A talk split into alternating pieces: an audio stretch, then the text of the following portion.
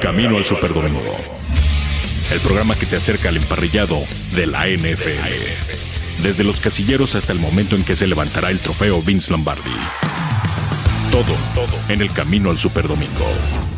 Camino al Superdomingo. ¿Qué tal compañeros de Máximo Avance? Yo sé, ya estamos en pleno programa y justo me iba a conectar, pero como fui a la conferencia de prensa de Los Ángeles Rams y algunos jugadores me dijeron que tenía que parar al restaurante aquí cerquita, me dicen, no, está aquí a cinco minutitos. Dije, pues, ¿cómo se llama? Y me dicen, no, pues el Cajun Crab Shack Seafood. Es un restaurante que tienen dos locaciones aquí en el condado de Los Ángeles que pueden disfrutar de muchísimos mariscos con un sazón exquisito. Entonces dije, bueno, ni modo, si ustedes que ya están en el Super Bowl, que son los expertos en el fútbol americano, o por lo menos han demostrado ser uno de los dos mejores equipos de esta temporada, dicen que debo ir a comer aquí, pues allí iré. Y miren, no me mintieron. Vean esto. Un platillo, uf, está exquisito. Los camarones, todo el sazón es hecho en casa. Y claro, no puede faltar, no puede faltar en ningún lugar de mariscos frescos un ostión. Mm. Está delicioso. Bueno, compañeros, ya en unos minutitos me conecto nuevamente con ustedes. Nada más denme la oportunidad de comer, ¿les parece? Gracias a todas las personas que están conectadas con nosotros a través de la Octava Sports. Seguimos en camino al Super Domingo, mientras que continuamos disfrutando de todo lo que Los Ángeles tiene por ofrecernos y por supuesto también con, dándoles a ustedes toda la información del Super Bowl en el análisis. Ahorita no es análisis, ahorita nada más es para que sepan qué es lo que comen los jugadores que están en el Super Bowl. Ay, pues qué rico se ve lo que nos mostraba ahí nuestra querida Mayra Gómez. ¿Cómo están? Muy buenas tardes, bienvenidos a una emisión de viernes previa ya al camino al Super Domingo, al gran juego, al Super Bowl 56 entre los Rams y los Bengals. Mi nombre es Julián López. Muchas gracias a toda la gente que ya se está reportando con nosotros. Efectivamente, hoy tenemos que hablar principalmente de los NFL Honors y la segunda mitad del programa. También vamos a tocar algunas noticias breves, pero también un repaso de lo que van a ser las claves para los Carneros de Los Ángeles en su enfrentamiento con los bengalíes de Cincinnati y su búsqueda por el segundo Super Bowl en la historia de la franquicia para los Bengals sería el primero. Pues sí, efectivamente, como ya se los estaba comentando, eh, a la noche de anoche fueron los Super Bowl Honors, los NFL Honors, mejor dicho, de la temporada 2021, en donde se premió lo mejor de la NFL durante esta nueva temporada. Saludamos a Mayra Gómez, que también ya se incorpora con nosotros a esta emisión de Camino al Super Domingo. ¿Cómo estás, May? Antojándonos nada más lo que tú estabas comiendo, que se veía riquísimo. Es que dice el dicho, Julián, panza llena, corazón contento. Así voy yo ahorita, muy, muy feliz, muy contenta es que no pude negarlo. Cuando me dicen, ahí hay buenos mariscos, dije, bueno, vamos a probarlos. Estuvieron exquisitos. Cuando tengan la oportunidad de estar por acá, se los aconsejo de que lleguen. Disculpen, las personas que nos, que nos escuchan en la Octava Sport no tienen ese problema, pero quienes están sintonizando a través del canal de YouTube, a través de Facebook, en Máximo Avance, lo siento por el sol. De hecho, como ustedes se acaban de ver, acabo de terminar mi comida el Convention Center, para el Media Center, donde tendremos más información. Estamos haciendo muchas entrevistas, todo lo posible por traerles la mejor cobertura. Saludos, Julián. Sí, no te preocupes, Mayra. Por eso bien dicen que es el soleado, el Sunny State, ¿no? El soleado estado de California. Estamos platicando un poquito de lo que fue la premiación, donde me parece que tuviste oportunidad de estar. Los NFL Honors, mi querida May, en donde definitivamente, pues, el premio más importante de nueva cuenta fue a dar para el mariscal de campo de los Green Bay Packers, Aaron Rodgers, quien se une a Brett Favre, se une a Peyton Manning, se une a Joe Montana y se une también al legendario corredor de los Cleveland Browns, Jim Brown, como los únicos jugadores que han podido obtener un premio al jugador más valioso de manera consecutiva, es decir, back to back. Eh, ¿Cómo sentiste a Aaron Rodgers anoche, mi querida May? Eh, sabemos que es un coreback que todavía no ha dejado claro cuál va a ser su futuro, inclusive ahí dejando en el aire la posibilidad de, del retiro. Personalmente creo que eh, lo va a terminar anunciando para, para que Davante Adams sepa qué hacer, primero que nada, antes de, los aficionados de los Packers y de, y de lo que él pueda hacer. Davante Adams es el hombre que está más pendiente de la, de la renovación o no de Rodgers para saber si va a seguir en el equipo, pero eh, quizás polémicos para unos, pero en la votación, May, eh, lo de Aaron Rodgers creo que fue arrollador, aunque había personas que todavía no daban por descartado a Tom Brady, pero cuéntanos un poquito de las impresiones de, anoche. Julián llegó muy tranquilo, vestido con un pantalón café, chaqueta café, de hecho algo corduroy, no sé cómo decirlo en español, pero poco como de lana. Sí. De hecho, fue el único con el tipo, con ese tipo de traje, los demás con seda, con, ya sabes, diferente material. Pero Aaron Rodgers, muy único, muy, muy su persona, muy tranquilo, relajado, recibió el premio de una manera como diciendo, sí, yo sé, yo lo merecía, no hay por qué evitarlo, no hay por qué, ¿sabes? Pero antes de continuar con lo como yo me sentía, como se sentía Aaron Rodgers, veo que estás vestido de gala. Veo que tú sí apoyas a Aaron Rodgers y dices que Devante Adams es el que está pendiente de la noticia, pero yo no sabía que Julián se llamaba Devante Adams. Oye, ese es mi uniforme de diario también. Le damos la, bienvenida a Arturo Carlos, que también se incorpora a este programa. Le decía a Mayra, mi querido chato, que eh, Aaron Rodgers, el, el, flamante y otra vez MVP de la NFL, me parece que su decisión o no seguir con los Green Bay Packers la va a dar a conocer más que nada para que Davante pueda mover ficha y saber si se va a quedar en Wisconsin o no. Sí, para él es eh, importante negociar ese contrato. Davante Adams eh, querrá ir a un lugar donde pueda también ser protagonista, no nada más para Aaron Rodgers. Y, después de ganar el MVP se puede cotizar aún más, ¿no? Eh, el quarterback de los Green Bay Packers. Pero yo creo que aquí ya la, la, pieza medular será Davante Adams, que, que tampoco le cae mal a los Green Bay Packers deshacerse de él porque Aaron Rodgers le da mucho valor y yo creo que Davante Adams con Jordan Love no va a ser el mismo y menos que no tiene tantas armas alrededor y, creo que eso sería una gran oportunidad para que Green Bay pueda generar espacio en el tope salarial y, quitarse de esa presión un jugador muy bueno sí, pero también muy caro. Y además de que no sabemos, ¿no, Mike? No existe un precedente en cuanto a canjear un MVP, cuál es el valor real, lo que te podrían dar. Sabemos que hay equipos en la conferencia americana interesados, pero como dice Arturo, esto definitivamente puede consagrar inclusive más el valor de, de Aaron Rodgers, a pesar de haber caído de manera tan estrepitosa en el juego divisional de la conferencia nacional.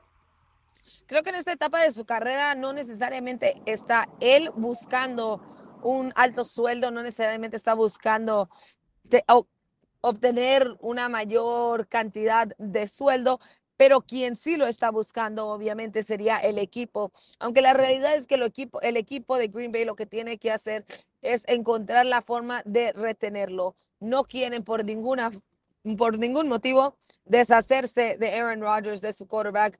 Sabemos que el año pasado estuvo cerca de firmar con el equipo de los Denver Broncos y además se rumoró que hasta el equipo de San Francisco habló a preguntar por él. Ya después se confirmó que sí había hablado, nada más para saludarlo, según se decía. Pero pues las cosas son como son. Y yo jamás había escuchado que un general manager hablara para saludar a un quarterback o para ver qué era lo que querían ante todo. Entonces, la realidad es que Aaron Rodgers quería ir a los 49ers, es del norte de California, pero nada se consagró. Entonces, ahora insisto, lo que tiene que hacer Green Bay es tirar lo que sea por la ventana por mantener a Aaron Rodgers dentro de su equipo. el problema es que hay más de 40 millones arriba del tope salarial y que yo, a mí me gustaría la opción que se quede, evidentemente, pero no sé cómo vaya a terminar luciendo el roster de los Packers, porque hay jugadores que evidentemente se han ganado su lana, como Rashon Gary, como Devondre Campbell, y evidentemente hay que pagarles a esos jugadores, además del nuevo contrato que está en vísperas para Davante Adams. En fin, segundo MVP de manera consecutiva para Rodgers, llega a cuatro, solamente Peyton Manning tiene más MVPs ya en la historia de la NFL, pero también hay que platicar de los otros premiados, ¿no? Eh, Jamar Chase, que de manera muy eh, merecida se lleva el premio al novato ofensivo del año y también el premio al novato del año. Eh, Evidentemente, estando en la concentración de los Bengals, pues no pudo estar presente en la gala, pero me parece que un premio más que merecido, Mike, y además también mencionar al otro novato defensivo del año, ¿no? Que fue Micah Parsons y que también llama la atención porque fue el único que se llevó prácticamente todos los votos. Con él la elección sí fue prácticamente unánime.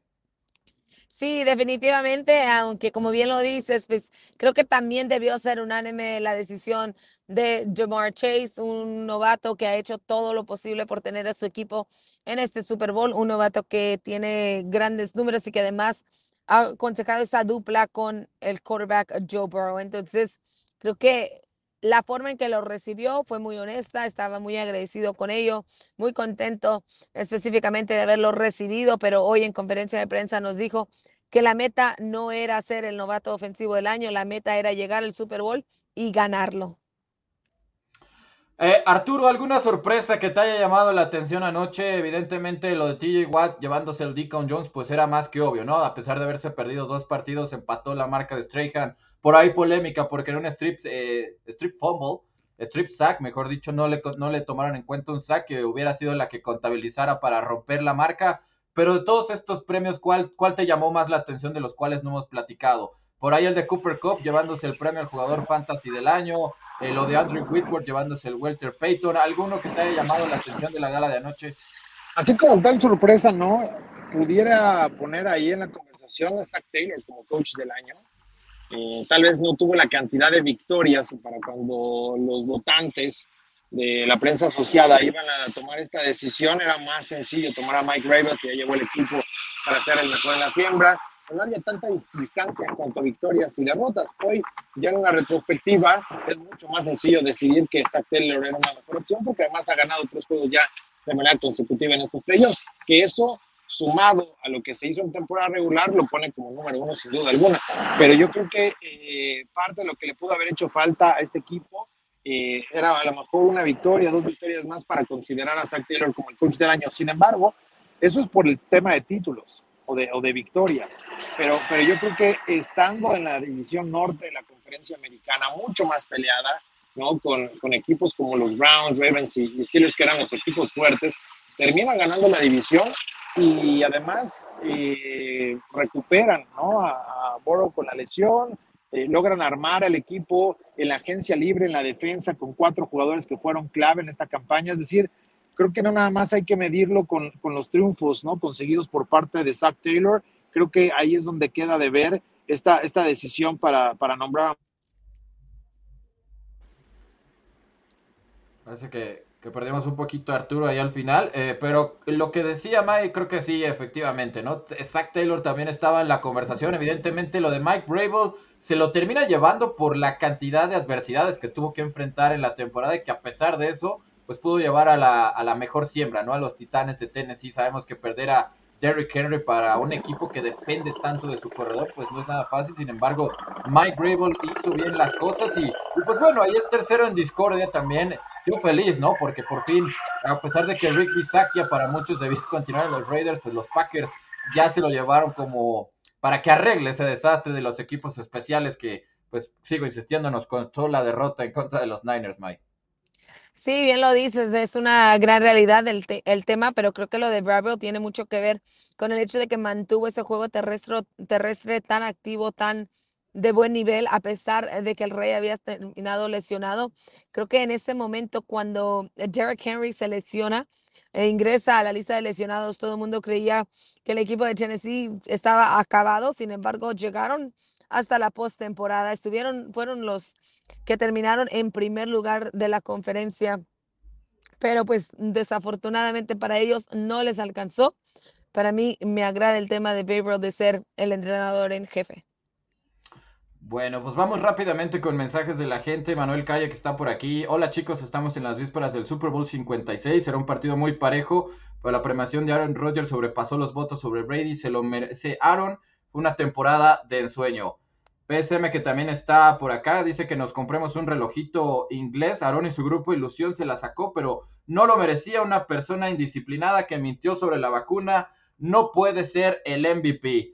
Indira Guzmán, que también está por acá. Aaron ni al caso, es una madeja de berrinches, pretextos, inconformidad y disimulos. Eso no merece ni un chicle masticado ni un MVP. Eh, Aquí también Indira Guzmán que estaba molesta y que me dice que se vale ser fan, pero también hay que ser crítico y objetivo. Yo creo que entiendo que hay mucha gente que quiera crucificar a Aaron Rodgers, que se lo, se lo ganó a pulso, ¿no? Las mentiras, los chantajes, es decir, creo que no hizo las cosas de la mejor manera, pero hay que, hay que separar las cosas. No tiene nada que ver el juego de, playoffs de postemporada con el premio al MVP. El, el, premio al MVP es estrictamente temporada de regular.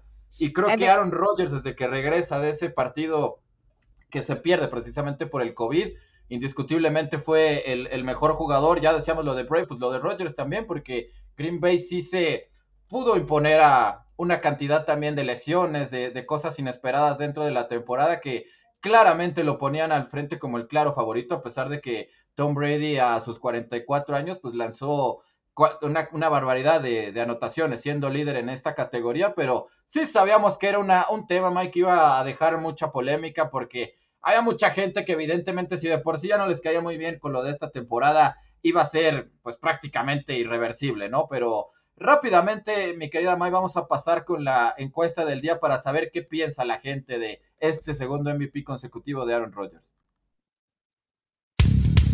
La encuesta del día. Camino al Superdomingo. En la encuesta del día colgada en nuestras redes sociales y también en YouTube, dice así. ¿Se merece eh, Aaron Rodgers su segundo MVP de manera consecutiva? La primera opción dice sí, jugó muy bien. La, la, segunda dice Cooper Cup tenía más argumentos. La tercera opción dice era de Brady a sus 44 añitos. Y la última y cuarta opción, Jonathan Taylor merecía más. Este extraordinario corredor de los Indianapolis Colts. Ahí están las cuatro opciones para que participen con nosotros. Y también mucha gente que está por acá. Daniela López que dice, saludos chicos, ¿creen que el trofeo de MVP próximamente llevará el nombre de Tom Brady? Mm, pues es interesante, porque para muchos es el, es el GOAT, mi querida Dani, pero eh, pues hay jugadores que han tenido más MVPs que Tom Brady. Entonces, creo que no tendría mucho sentido, a pesar de que estamos hablando del mejor en muchísimas categorías más importantes dentro de, los corebacks de, la NFL. Así es que, bueno, pues ahí hay una sugerencia para que le cambien el, nombre, pero pues vamos a ver qué termina sucediendo. Vámonos rápidamente con una cápsula de...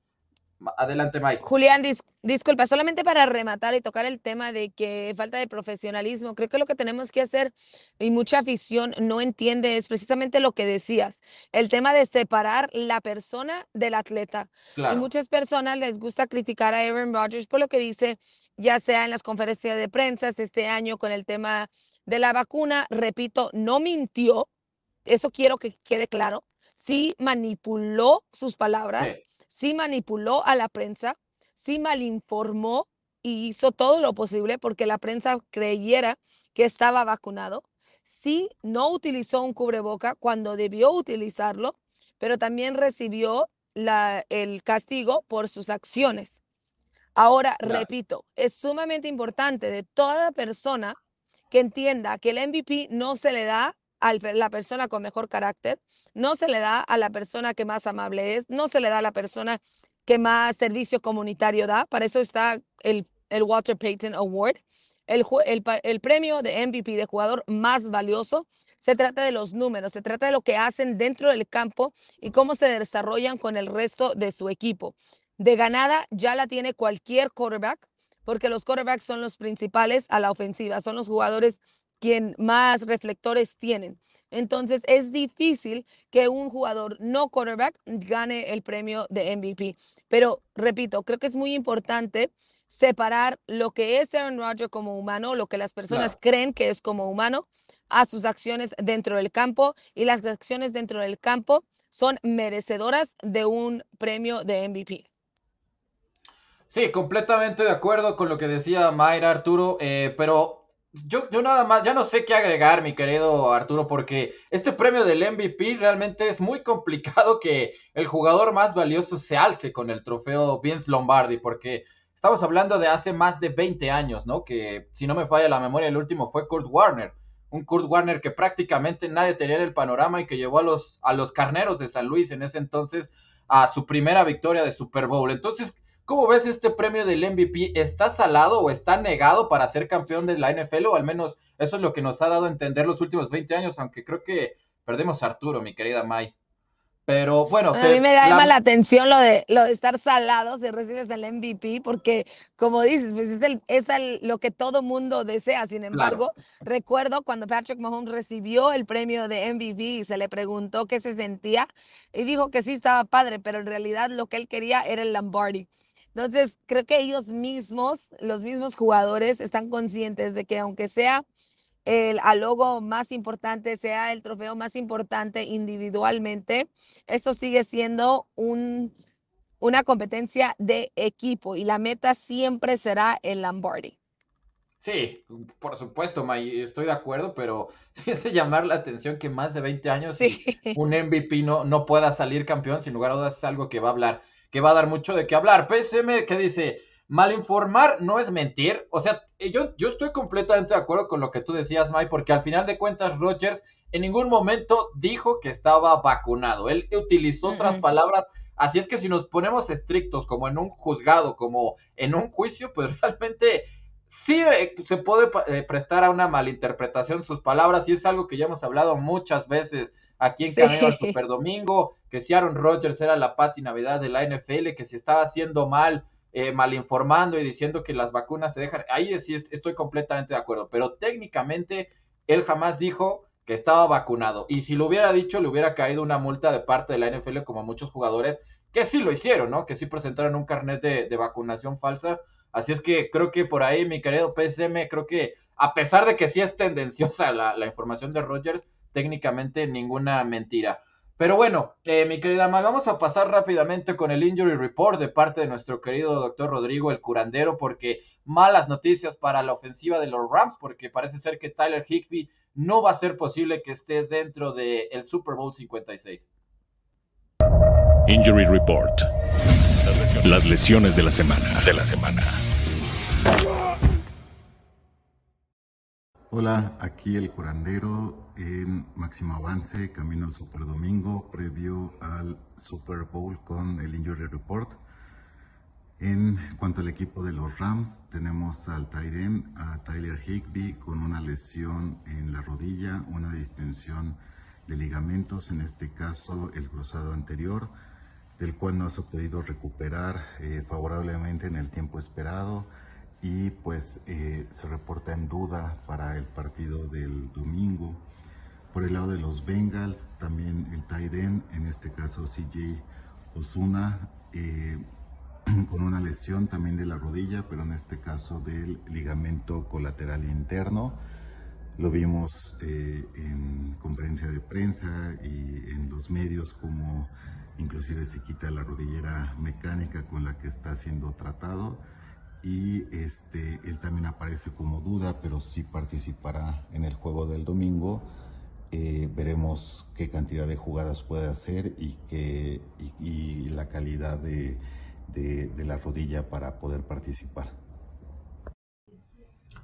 Pues ahí está el injury report, ya con lo que nos comentaba el curandero Mayer, evidentemente va a ser muy complicado que los Rams puedan suplir esta baja, aunque Cincinnati todavía no ha confirmado lo de, lo de Usoma, me parece, pero también eh, se ve difícil, ¿no? Sobre todo por lo aparatosa que se dio esa torcedura de, pierna en una jugada en la que inclusive pudo ser interceptado los bengalíes de Cincinnati, así es que por lo menos el de los Rams ya sabemos que está descartado, Mike. Sí, Higby ingresó oficialmente a la lista de lesionados esta tarde. El equipo de Los Ángeles Rams lo, lo distribuyó entre los medios de comunicación hace algunas horas y también sacó el comunicado en redes sociales para informar que efectivamente había ingresado a la lista de lesionados. Es una baja para este equipo de Los Ángeles Rams, especialmente cuando hablamos del gran trabajo que venía haciendo Higby, el Tyrant de los, del equipo. Estaba haciendo, era uno de los jugadores más destacados. Fue lesión, recibió la lesión en el partido de campeonato de la conferencia nacional ante los San Francisco 49ers en la primera mitad. Habían dicho que era cuestionable y después confirmaron que no regresaría al partido. A partir de allí intentó estar en rehabilitación, intentó jugar, es una decisión que se toma de último minuto, pero desafortunadamente estará ausente para el Super Bowl. Sí, una baja muy importante, Mike, porque es el tercer mejor receptor en este equipo de los, Rams, además de que está también en tercer lugar en cuanto a recepciones de anotación. Vamos a ver qué tanto le termina pesando a este eh, cuerpo de receptores de los carneros de Los Ángeles. Pues qué bueno que estás aquí, mi querida Mai, porque vamos a platicar de los 49 de San Francisco, porque no todos en la tierra de los 49ers están muy convencidos de que Jimmy G abandone el equipo la próxima temporada, lo cual se interpreta como lo más probable, ¿no? Debido al alto costo que terminó pagando San Francisco por traer un jugador como Trey Lance, ya sabemos, tres selecciones de primera ronda, pero para el legendario Joe Montana no está muy convencido de que sea el momento de Trey Lance, a pesar de que eh, hay muchas dudas, ¿no? Porque tienes que aprovechar los años de contrato de un coreback cuando todavía no, es, no están posibilidades de exigir un contrato millonario y aprovechar que San Francisco todavía tiene una defensiva lo suficientemente poderosa como para aspirar al Super Bowl, Mike.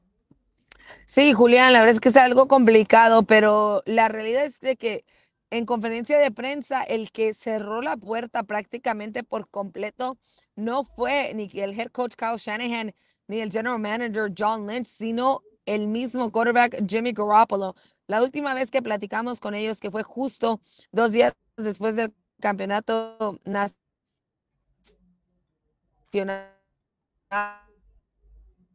entre los de, con Ahí perdimos ahí a nuestra compañera Mai. Eh, querido Arturo, ¿estás por ahí? Que, preguntándote acerca de este tema entre Joe Montana, que es una voz muy autorizada para hablar de los 49 de San Francisco, y si Trey Lance, que actualmente pues tiene 21 años de edad, eh, tuvo muy ligera participación esta temporada con los 49 y eh, la verdad lo que le, alcanzamos a apreciar pues es un tema me parece que muy factible de un chico de su edad, ¿no? Que a los 19 años el equipo de los 49ers ya le había puesto eh, la fichita de ser el elegido de llevar esta franquicia y, y, guiarla a través del futuro, pero Joe Montana pues no está nada convencido de que Trey Lance sea el encargado de tomar el relevo de Jimmy Garoppolo, Arturo.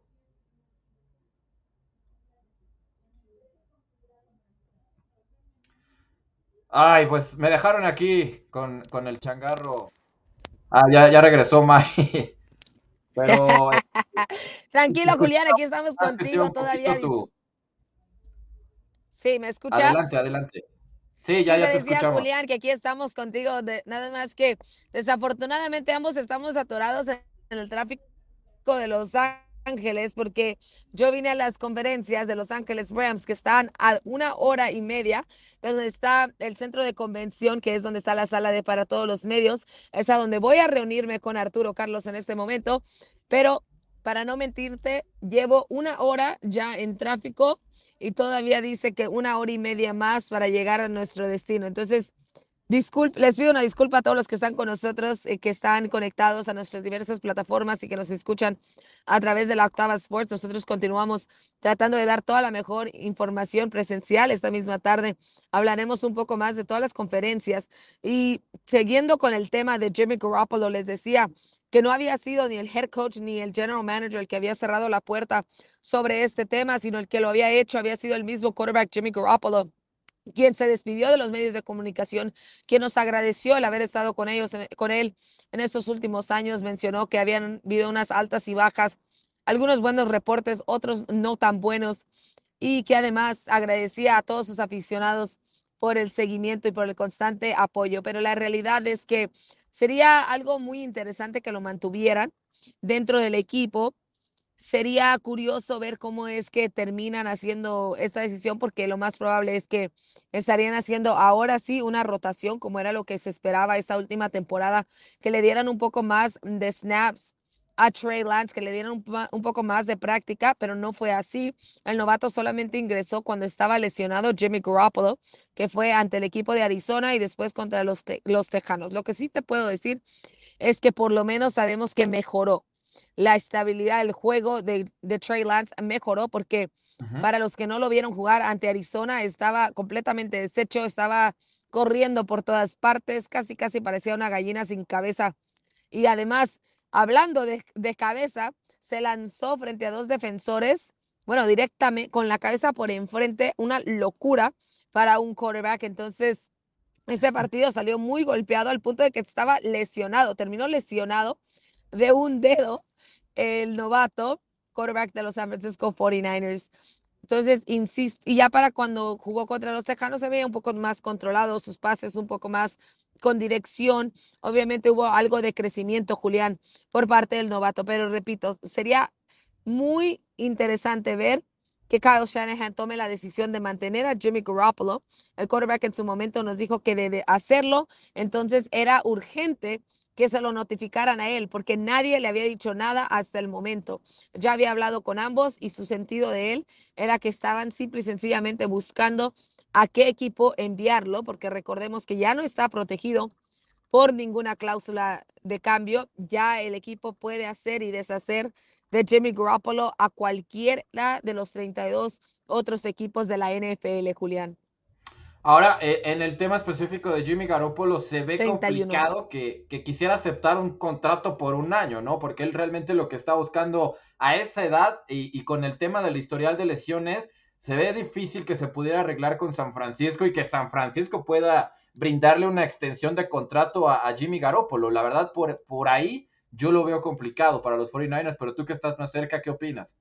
Pensando un poco sobre el front office, creo que sí sería muy complicado para Jimmy Garoppolo. En este momento ha demostrado que sigue, sigue teniendo la, el, el conocimiento, sigue, sigue siendo un jugador que podría ser titular en algunos otros equipos. De hecho, por ahí suena mucho la idea de que llegue con los con Here We Go, con los, con los Pittsburgh Steelers, que creo yo sería algo genial para ambas partes. Sin embargo, que se mantenga en San Francisco y que empiecen a hacer una, eh, una rotación entre quarterbacks, al final el titular sería Trey Lance, por lo cual estarías diciendo que Jimmy Garoppolo ya no es un quarterback Y otra vez problemas con Mayra que está luchando con el tráfico, pero ahí está el tema de, Jimmy Garoppolo. Aquí también Jesús Niebla, quien ya se reporta, dice: Buenas tardes, llegando tarde, pero con el tema de Rogers, claro que se lo merece. Fue el mejor y lo que es fuera del campo no tiene nada que ver con lo que hace en temporada regular. Y lo dice un rival divisional como Jesús Niebla, fiel a, a los Lions de Detroit. Ah, ya recuperamos a Mayra. Ya se volvió a ir. No, está jugando con nosotros el tráfico de Los Ángeles y May. Eh, perdimos un estamos, comentario, estamos... pero bueno, vamos a pasar eh, rápidamente ya lo que va a ser la previa del Super Bowl ahora del lado de, de, los Rams. ¿Cuáles van a ser las claves para que puedan tener éxito en un duelo en el que son a todas luces favoritas, pero son favoritos, pero esta temporada en la NFL los favoritos, digamos, no les ha ido, pero para nada bien. Eh, empezando por el tema más lógico, Mike, estamos hablando de, la línea frontal de los Rams y su pass rush en específico. En porcentaje de ganar sobre los bloqueadores en situación de pase, no hubo un equipo que tuviera un porcentaje más alto dentro de toda la NFL. Y los bengalíes de Cincinnati en ese porcentaje, de acuerdo a las métricas de ESPN, quedaron en lugar 30. Pero bueno, ya sabemos que son el equipo que más capturas permitió esta temporada. ¿Cómo ves este tema del duelo de las trincheras? Porque sabemos que Aaron Donald es un jugador que está en otra categoría, para muchos el mejor jugador de toda la NFL, inclusive por encima de los jugadores ofensivos, Mike. Pero eh, sabemos que Burrow ha podido lidiar con la presión hasta el momento, pero está preparado para enfrentar a tres cazadores de cabezas como lo son Leonard Floyd, lo que está rindiendo Von Miller, sobre todo desde que inició la postemporada, que en porcentaje de ganar tus duelos en contra del que eh, te, asignaron para que te bloquee, pues es el porcentaje más alto. Y Aaron Donald que puede jugar por el medio, puede jugar por la izquierda, puede jugar por la derecha. ¿Cómo ves este desafío que para mí creo que es eh, principalmente la, la, principal diferencia entre estos dos equipos, Mike? Antes de ello, que te cuento rapidito que ayer, de hecho, Tony, el nuevo integrante del Salón de la Fama, mencionó precisamente a Aaron Donald. Oh, corrijo, Brent Jones, exjugador de los San Francisco 49ers, mencionó precisamente a Aaron Donald, dijo que era el mejor jugador en su posición actual activo y que era un jugador que iba a continuar y que lo veía, de hecho, en el Salón de la Fama, sí o sí, por la forma en que estaba jugando y por la forma en que estaba desarrollándose en su carrera.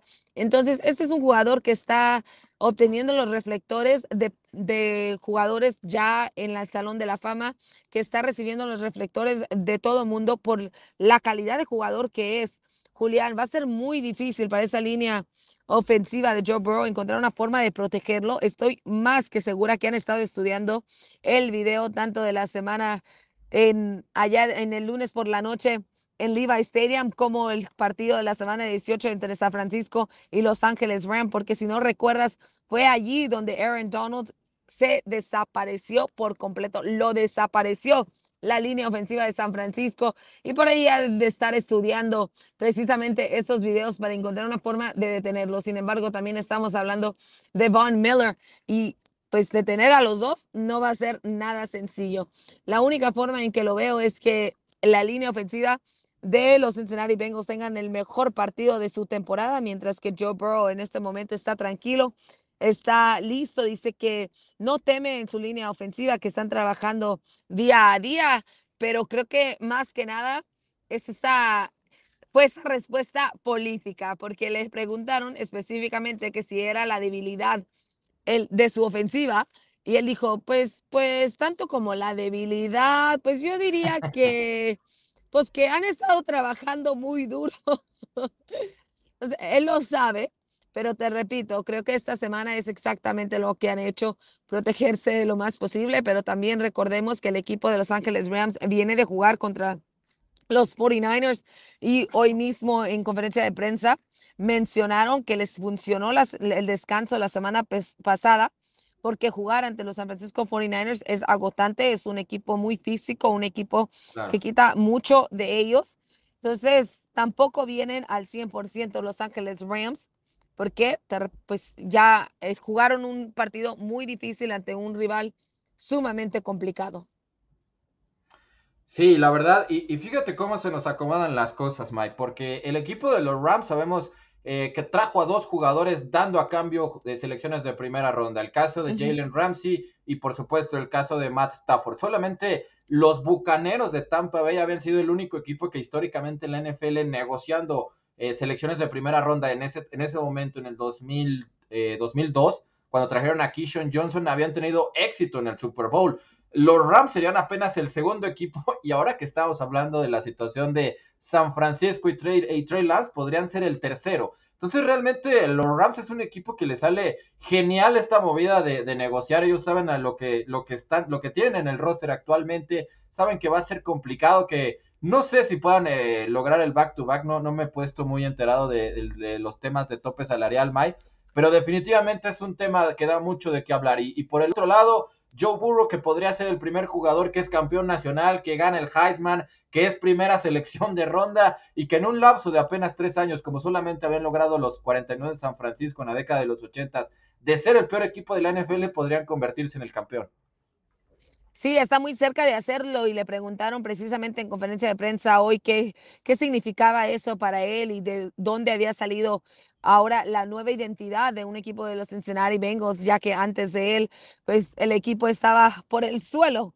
Y él, de hecho, dio mucho crédito a sus compañeros. Es una persona que a pesar de que se ve, algunos lo juzgan por arrogante, por la forma en que se viste, en la forma en que sale al frente, hoy platicando con él, es una persona muy sencilla, es una persona muy tranquilo, es una persona que a pesar de que todo mundo les está platicando y diciendo, oh, eres tú, tú eres el que tienes aquí el equipo, él insiste en que no, en que son todos. Y como mencionas el campeonato de nacional, el campeonato que, que tuvo, pues de hecho lo hizo junto con Jamar Chase, su ahora compañero. Entonces, esas son las, el tipo de cosas que de las que hablamos, de las que decimos, es por eso que se acomoda el futuro de los Cincinnati Bengals, porque eligen a un Joe Burrow que al seleccionarlo en primera ronda, él ya no está compitiendo por un puesto, él ya está solamente intentando ver qué es lo que va a funcionar en la NFL y qué no va a funcionar, qué ajustes tiene que hacer de la colegial a la liga profesional. Y es allí cuando él tiene la oportunidad de expresarse, la oportunidad de entrenar, de cometer errores sin tener la presión de que hay alguien más pisándole los talones, que hay alguien al lado que le podría quitar el puesto. En la ciudad de Cincinnati, el equipo de Cincinnati simple y sencillamente le dio la bienvenida y le dijo, este es tu equipo, te necesitamos y aquí estamos viendo los frutos precisamente de esa confianza que se le dio a Joe Burrow año después pidiendo que trajeran a su receptor abierto, a su amigo Jamar Chase, que por cierto en conferencia de prensa el día que fue seleccionado nos dijo que le había enviado un mensaje de texto y le había dicho, haz tus maletas porque vienes conmigo. No le mencionó que iban a ir al Super Bowl, pero le dijo, te vas a venir conmigo a Cincinnati aquí vamos a estar y nosotros vamos a hacer de esta franquicia una franquicia ganadora. Sí, y eso como bien dices ha sido la clara diferencia, ¿no? La, cómo se conocen ya tanto Burrow como Chase. Aquí por supuesto que Manuel Calle nos pregunta, chicos, ¿qué dudo está jugando mejor antes del Super Bowl 56? ¿Burrow Chase o Stafford OBJ? Es una pregunta complicada, pero creo que yo me quedo con, con lo de Joe Burrow, ¿eh? definitivamente, y Chase. En las, las, dos rutas que más daño ha hecho llamar Chase es el slant, las trayectorias cortas hacia adentro y la cantidad de yardas que te saca después, porque realmente detena la habilidad que tiene Jamar Chase es prácticamente imposible. Y también en la ruta de Streak, en las rutas de, de Go My, porque Jamar Chase tiene como que una sexta velocidad escondida, porque cuando los esquineros por lo general le dan la espalda al pase, le dan la espalda al balón, ahí es cuando Jamar Chase mete este sprint endemoniado y es cuando termina eh, llevándose de calle a, a tantos jugadores en bombazo. Y creo que lo de OBJ también ha dado mucho de qué hablar, pero eh, yo creo que si no hubieran aparecido, eh, ambos jugadores fueron claves, ¿no? Para que los dos equipos estuvieran en el Super Bowl, porque aparecieron en los momentos que tenían que, que, más lo necesitaban. Pero creo que lo de Jamar Chase y, Joe Burrow, sobre todo en el partido en donde los Titanes de Tennessee no había manera en cómo pudieran generar algo, creo que ahí simplemente me decantaría por ese partido. No sé tu opinión, Mike. Jamar Chase es como esos autos deportivos donde le pones al uno, a la primera, a la segunda, a la tercera y de repente, ¡pum!, nos vamos al turbo y hasta luego. Así, así me lo imagino porque es impresionante la velocidad que tiene este receptor abierto. Yo también me quedo con la química que tienen Joe Burrow y Jamar Chase, porque algo de lo que platicaban los jugadores de los Rams hoy es que eran peligrosos por la forma en que se conocían porque no era de que se conocieran la ruta, es que tenían como ese sexto sentido que sabían ya dónde iban a estar. No había necesidad ni siquiera de llamar la jugada. Como que ya se entienden tan bien, tienen la definición de un equipo tan perfecta que ni siquiera tienen que avisarle a dónde va, simple y sencillamente saben dónde van a estar. Y eso es lo que los hace tan peligrosos y es por eso que creo yo me, inclino un poquito por la dupla de Joe Burrow y de Jamar Chase, porque tienen eso, tienen esa, esa conexión impresionante los dos, mientras que Matthew Stafford y OBJ tienen también una química similar, pero son muy distintos. Son, son jugadores buenos, son jugadores que siguen el libro, son jugadores que están liderados, por un gran entrenador en jefe, lo que es Sean McVay, pero no creo que estén tan tan en sync, tan, tan acorde como lo está Jamar Chase con Joe Burrow. Sí, sin lugar a dudas, y bueno, ahí está parte de, lo que se podrá ver en este Super Bowl, y creo que las dos debilidades de, ambos equipos son claras, Maye. Por el lado de Cincinnati sabemos que la línea ofensiva pues es la principal preocupación, pero en el caso de los Rams creo que un tema que eh, por las contundentes demostraciones que hemos tenido hasta cierto punto en postemporada como lo que le hicieron a Tampa durante los primeros tres cuartos, podríamos decir.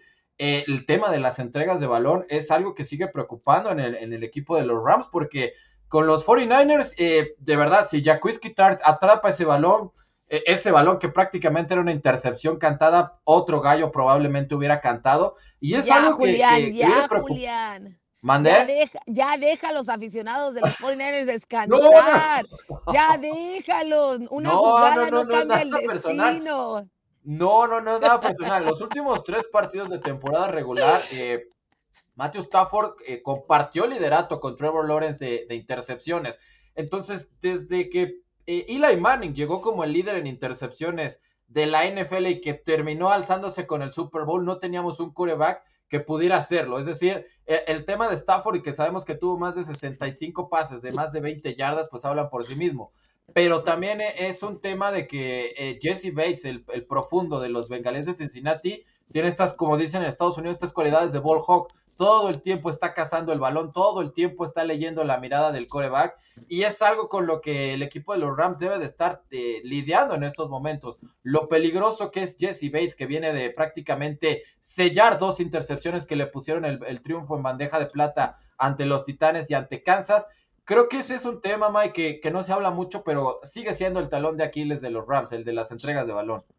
Sí, Matthew Stafford, desafortunadamente, el momento de sentir demasiada presión, no sé si se empieza a preocupar demasiado, no sé qué es lo que suceda, pero no se mantiene tan tranquilo como lo hace Joe Burrow. Creo que por eso uno tiene el apodo de Joe Cool y el otro el apodo de ¿qué decían por ahí? Que, que, que no sabe jugar en postemporada. No sé, mejor no me meto tanto en los apodos de estos jugadores, pero esa es la realidad. Matthew Stafford ha tenido históricamente cuando, cuando siente la demasiada presión, empieza a cometer errores, empieza a desesperarse, a lanzar balones, a hacer entregas de balones, pero perfectísimas, como tú bien mencionaste en la jugada de Jaquaski Chart. El balón iba directo a las manos de Jaquaski Chart. Y también lo vimos en el lunes por la noche en aquel partido contra San Francisco, cuando de la misma forma a Jimmy Ward le entregó el balón directamente a sus manos.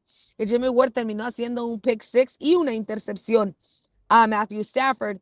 En cuanto este quarterback siente demasiada presión, se mete mucho a la cabeza, empieza a cometer errores y eso era lo que yo, yo platicaba y yo decía al respecto cuando se enfrentaron a los Tampa Bay Buccaneers, que como bien lo dices, de que los Tampa Bay Buccaneers hubiesen aprovechado esas entregas de balón, pues la historia estaría muy diferente y estaríamos platicando de otro equipo. Sin embargo, no fue así la situación, le salió barato también un pequeño fumble que tuvieron, porque esa es otra de las cosas que tienen, tiene el equipo de Los Ángeles Rams. Pero creo que será una, será muy importante la forma en que comience este equipo.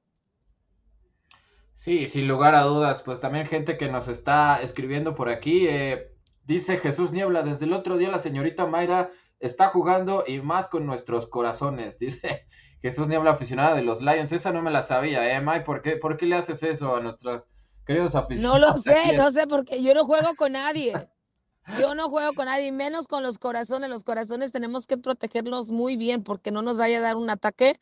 Y con tanto fútbol americano que disfrutamos y que se emociona y que luego ya nos, ya nos sentimos y que respiramos y que ya no respiramos y con el Super Bowl a la vuelta de la esquina, cuidemos del corazón. Yo, yo igual cuido del mío, ustedes cuiden del suyo. No, y bueno, con esta temporada que hemos tenido una verdadera locura, creo que no está de más. Y ya por último, May, eh, este tema de cómo va a atacar el equipo de los Rams, porque sabemos que tienen una extraordinaria línea en Andrew Whitworth, que también creo que va a tener un duelo clave con Trey Hendrickson, el, jugador que más capturas tiene de este equipo de los Bengals, Rob Harvesting. Creo que los, los dos flancos del equipo de los Rams están bien cubiertos. Por el, eh, por el lado interno sí podría venir un, un daño, considero yo, en cuanto a protección de la línea ofensiva de los Rams. Pero ayer hablábamos un poquito de la, de la secundaria, sobre todo en tercer down, la defensiva secundaria que tiene el equipo de los Bengals, que tantos problemas le, le provocó, por ejemplo, a Patrick Mahomes en la segunda mitad, que fue un regreso semi-milagroso y también se combinó con una muy mala actuación de parte de Patrick Mahomes, pero eh, confunden, todo el tiempo están cambiando, eh, disparan con los esquineros en momentos muy oportunos, como recordarás esa intercepción a Ryan Tannehill cuando prácticamente estaba todo puesto para que los Titanes pasaran al frente, vinieron esos ajustes de, de la defensiva secundaria de los Bengals y prácticamente es lo que los tiene jugando en este partido junto con evidentemente las actuaciones ya heroicas de parte de Joe Burrow porque no hay una explicación lógica más en caso de que se, se corone Joe Burrow en tener tantas capturas, porque inclusive el propio Carson Palmer lo dijo, ¿no? Tener tantas capturas es desmoralizante para cualquier sí. pero en el caso de Joe Burrow parece ser que los que se desmoralizan son los defensivos. Y esto sí es verdaderamente como para arrancarse los cabellos porque no hay una explicación lógica en lo que estamos viendo esta temporada con los Bengals y lo que podrían conseguir en caso de que den la sorpresa que, bueno, ya de sorpresa, de sorpresa, pues llevamos ya no sé cuántas semanas esta temporada, Mike.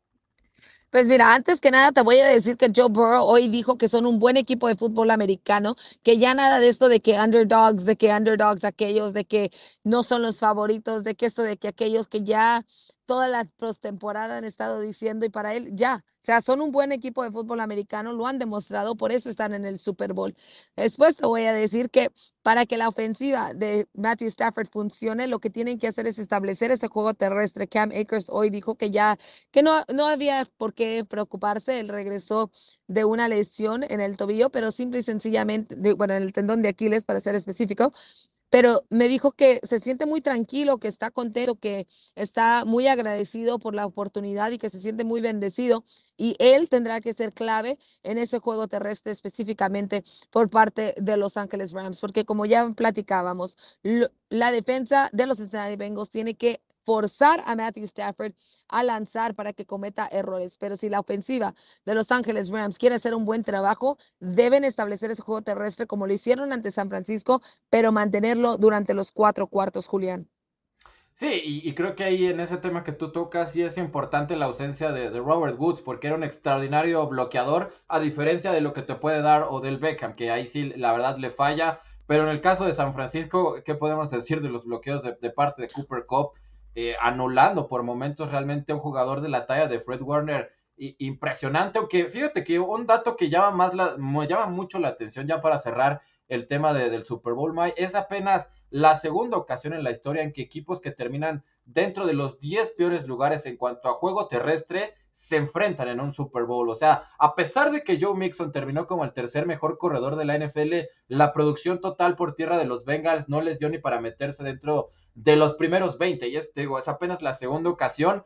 Creo que nuestro compañero Rodrigo Gómez Mont, quien siempre hablaba del tema de establecer la carrera, ahora sí nos estaría diciendo que él siempre tuvo la razón. Pero creo que sí, lo de Cam Makers es fundamental, a pesar de que no ha estado al 100%. Y, y bueno, como lo vimos, ¿no? Con Derrick Henry, ya la medicina y cómo estos jugadores pueden tener estos temas de, regresos verdaderamente milagrosos siempre quedan entredicho porque yo no he visto a Cam Makers en el nivel que nos mostró la, los, los últimos partidos dentro de su temporada de novato. Y bueno, vamos a ver cómo termina siendo, ¿no? Porque contra Tampa Bay fombleó dos veces. Y, bueno, con lo de Matthew Stafford y las intercepciones y Cam Makers, ahí sí podría venir un verdadero embrollo para los Rams, Mike. Sí, Julián, porque aquí no van a desaprovechar los Cincinnati Bengals. En cuanto vean un fambo, se va a convertir en touchdown. Si hay una intercepción, cuidado porque podrían venir los pick six o por lo menos darle una gran un gran posicionamiento a Joe Burrow y a su ofensiva de ingresar al terreno de juego. Entonces, son cosas que tienen que corregir, que estoy segura que han estado trabajando esta semana. Cam Akers, repito, dijo que ya está mucho mejor. Ha tenido un par de semanas más para entrenar, un par de semanas más para acoplarse y también para estudiar a la defensa del equipo de los Cincinnati Bengals. Eso será muy importante y que se mantenga enfocado en el partido, porque como bien lo dices, esos fumbles, ya lo decíamos anteriormente aquí en camino al Super Domingo, de que le pudo costar el boleto al Super Bowl al equipo de los Rams. Sin lugar a dudas, pues ya el, más comentarios aquí, dice Jesús Niebla, pero ¿cómo creen si mi muchacho Stafford es el mejor contra el Blitz? Y sí, lo es, eh, mi querido Jesús, la verdad está intratable. Sus errores son circunstanciales Claro que va a tener intercepciones porque es el que lanza pases de más de 25 yardas en promedio. Y sí son los bombazos que han sido característicos de esta ofensiva de Sean McVay esta temporada. Manuel Calle que también dice, se viene batalla de titanes para la prueba del Super Bowl 56 y estaremos listos para el partido del domingo, para que nos acompañen aquí en Máximo Avance con nuestros compañeros de batalla de titanes. Pues ya para finalizar, Mike, pronóstico para el Super Bowl, ¿con quién te quedas? Eh, para que la gente tome en cuenta ahí a nuestra experta en California de fútbol americano. Yo solamente les voy a decir lo que he dicho en todos los programas donde he estado esta semana, que pues, no, no se toma ningún experto para saber que los favoritos son Los Ángeles Rams, de que Los Ángeles Rams deberían ganar. Y como lo dijo Michael Irvine ayer, si yo apostara, que no apuesto, pero si apostara, mi dinero estaría con Los Ángeles Rams. Sin embargo, como les acabo de decir, yo no apuesto y les voy a decir que los Cincinnati Bengals podrían muy, muy, no sencillo, pero podrían de alguna forma levantar el Lombardi al final de la noche el domingo. Así. Sí, estoy totalmente de acuerdo. O sea, en, unas, en una temporada donde muchas cosas no terminaron teniendo sentido, no estaría nada mal eh, ir con los Bengals. En el tema de las apuestas, yo creo que sí tienen que ganar los Rams. Están obligados. No veo una manera lógica ni posible que los Bengals se puedan imponer a pesar de que es Joe Cool y que se ha impuesto y que se ha salvado de capturas de maneras inexplicables. Creo que sí sería imperdonable para esta historia que realmente es hollywoodense de parte de los Rams, que parece que lo escribió un guionista de Hollywood, todo lo que hicieron esta temporada para llegar a estas instancias se les escape ante un equipo de los Bengals que sí juegan sin miedo, pero definitivamente hombre por hombre los Rams son el mejor equipo. Pues vamos a empezar a despedir el programa, mi querida Mai con las efemérides de lo que sucedió un día como hoy, pero de 1997. Big Bill Parcells, el Big Tuna, tomó las riendas de los Jets y se convirtió en el único entrenador en llevar a cuatro equipos distintos a la postemporada y a por lo menos a tres a la final de conferencia. Pues ahí están los grandes méritos del que, del que fue para muchos el gran mentor del mejor entrenador, ¿no? De, de por supuesto Bill Belichick en los New England Patriots. Y vámonos con los cumpleaños, mi querida Mai, porque hoy tenemos a Barry Church, profundo de los Dallas Cowboys, que está cumpliendo 33 años. Jake Matthews también cumpliendo 30 años de edad, este tackle ofensivo y también legendario hijo de, de, la gran leyenda, ¿no? De Bruce Matthews, jugador actual de los Atlanta Falcons que está cumpliendo 30 años de edad y también de los malosos, equipo consentido de nuestra querida Mayra Gómez, Josh Jacobs, este jugador tan joven que a pesar de su corta edad, pues ha batallado mucho con las lesiones, pero cuando está dentro del emparrillado hace una diferencia gigantesca para los Raiders de Las Vegas. Pues nos vamos, mi querida May, muchísimas gracias por haber estado en esta emisión que en teoría es la más importante porque es la última, previo al camino al Super Domingo, May. La última emisión de Camino al Super Domingo, pero estaremos con la previa del partido desde SoFi. A unas horas antes del kickoff y también mañana tendremos muchísima cobertura todo el día donde estaremos compartiendo varios reportajes, varias entrevistas que hicimos a lo largo de la semana a través de Radio Bro. Así que recuerden, prendan su campanita, suscríbanse al canal de YouTube de Máximo Avance y síganos a todos en nuestras redes sociales. Y también, por supuesto, compartan estas transmisiones para que toda la gente se entere del programa y la cobertura que está haciendo el equipo para ustedes. Muchísimas gracias a Mai por haber sido parte de este programa. También Arturo Carlos, aunque él sí lo perdimos en el, en el tráfico de la ciudad de Los Ángeles. Mi nombre es Julián López. Eh, gracias a Grecia Barrios en la producción. Invitarlos a que, por supuesto, sigan la transmisión con nosotros a través de la Octava Sports, ya sea en la app de Grupo Radio Centro, en el 1030 eh, de AM o en el 107.3 de HD2. También vamos a estar a través del 88.1 de FM con una transmisión completamente en vivo, en directo desde el SoFi Stadium. Invitarlos para que se queden con el mejor equipo conformado por la Octava Sports y Máximo Avance. Muchísimas gracias. Nosotros nos vemos el lunes con el análisis de lo que sucedió en el Super Bowl 56, en donde ya sabremos si los Bengals dieron la sorpresa o los Rams confirmaron su historia de Cenicienta. Muchas gracias. Nos vemos hasta la próxima. El Super Bowl 56 se vive en la Octava Sports. Disfruta el partido más importante de los emparrillados. Rams contra Bengals, domingo 13 de febrero a las 5.30 de la tarde a través del 88.1 FM, el 10.30 de M, el 107.3 de HD2 y nuestras plataformas digitales. La Octava Sports en conexión con Máximo Avance te dan más emociones.